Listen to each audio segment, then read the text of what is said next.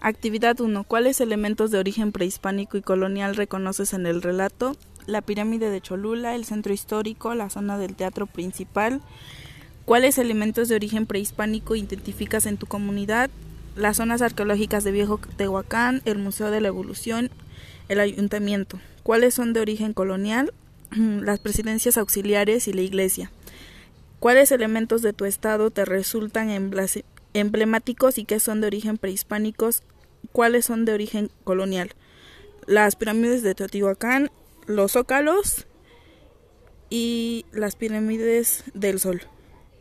¿Cuáles transformaciones sociales y culturales tuvieron las comunidades prehispánicas con la llegada de los españoles?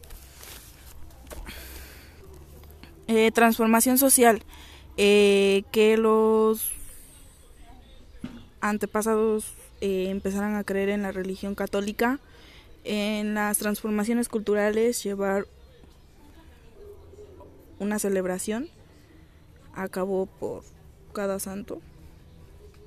¿Cuál es tu opinión respecto al, al sincretismo que caracteriza a la cultura mexicana contemporánea, sus creencias y su vestimenta?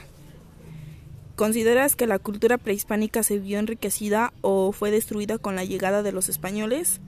Eh, sí, ya que a eso se debe que nunca perdemos las costumbres y aprendemos cosas nuevas.